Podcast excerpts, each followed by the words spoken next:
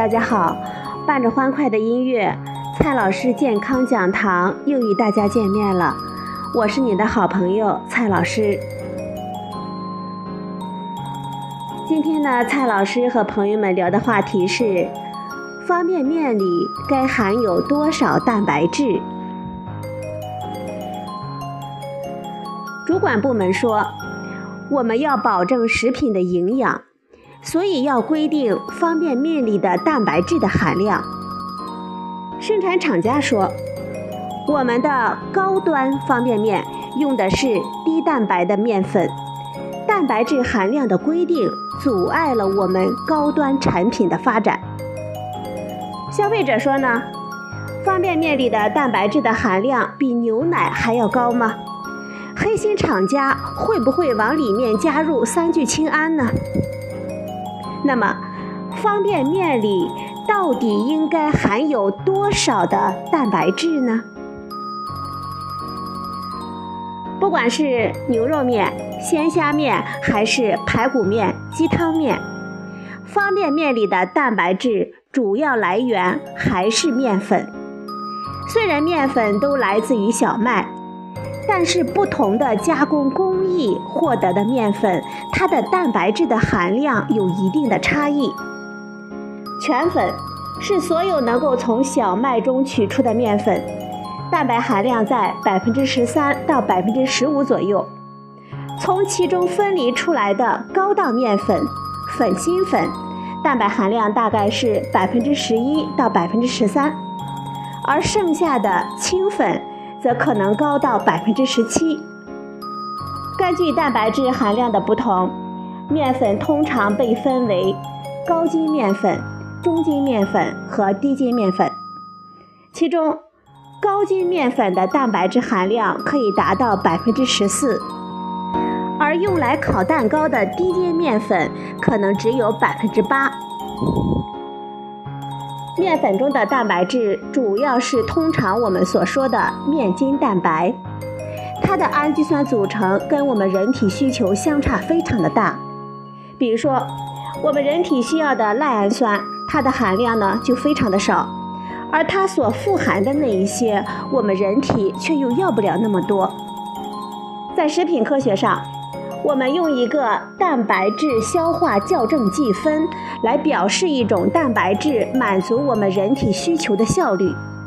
鸡蛋蛋白、牛奶蛋白、纯化的大豆蛋白是最好的，得分为一，而面筋蛋白只有零点二五。也就是说，如果只吃一种蛋白质的话，为了满足我们人体的氨基酸需求，所需要的面筋蛋白将会是上述几种优质蛋白的四倍。另一方面，面筋蛋白是一种过敏源，大约有百分之一的人会对它过敏，所以有一些食品甚至以不含面筋蛋白为卖点。面筋蛋白因此被当作劣质蛋白。在配方食品中几乎不被当作蛋白质的来源。面筋蛋白在食品中的作用主要是功能性的，而不是营养性的。不含面筋蛋白的面粉主要就是淀粉，无法产生韧性，也就是我们通常所说的筋道。蛋糕远不如面包筋道。就是因为蛋糕粉中的面筋蛋白远远的低于面包粉。方便面除了油炸干燥的那种类型含有很多的油之外，它的营养成分与传统的面条并没有本质的差异。传统的面条可以用各种面粉来做，方便面也可以。一方面，这些不同的面粉中的蛋白含量可能不同。另一方面，面粉之外的成分主要是油，含量呢也不同，这样成品方便面的蛋白含量就有了比较大的差异。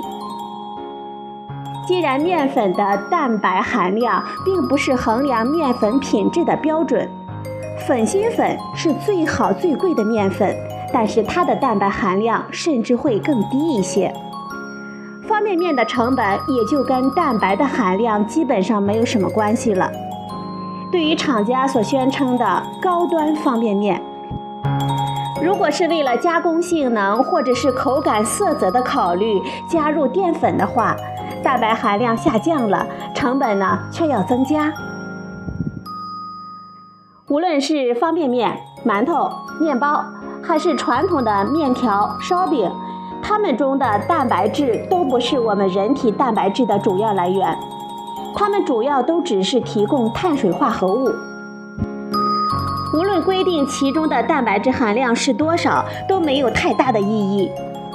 如果长期单一的依靠这些食物，即使是高筋面粉。也同样会造成蛋白质不足的营养不良。如果考虑食谱的全面均衡，不含蛋白质的淀粉同样能够做出足够的贡献。热议中的方便面国家标准中要求蛋白含量不低于百分之八，应该说这个含量并不难实现。有的消费者担心。这个含量差不多是牛奶中蛋白含量的三倍，会不会导致黑心的厂家加入三聚氰胺之类的东西来牟利呢？这个疑虑呢，基本上是没有必要的。牛奶中的固体含量只有百分之十几，其他的都是水。三聚氰胺加到牛奶里，可以把不要钱的水变成牛奶的价格，而方便面中。面粉是最便宜的原料，甚至价格便宜的面粉中的蛋白含量还要高一些。所以，一般的方便面中加入三聚氰胺，无助于厂家的牟利。如果那些所谓的高端方便面加入了淀粉，而导致蛋白质的含量下降，又非要显示高蛋白质含量的话，倒是有理论上的可能。不过，既然是高端产品，自然也就是高价。通过合理的配方，比如加入外来的蛋白质，或者是改进工艺，比如说减少油的吸收吸附，也并不难满足国家标准的要求。基于面食中的蛋白质的营养价值和含量，强制性的规定蛋白质的含量，并没有太大的必要。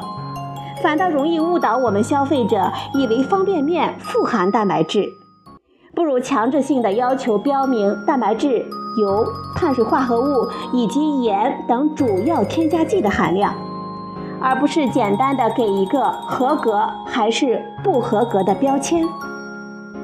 就促进行业健康发展而言，保证产品的内容与厂家的宣称相一致，是更难。但是更有意义的事情。好了，朋友们，今天的节目呢就到这里，谢谢您的收听，我们明天再会。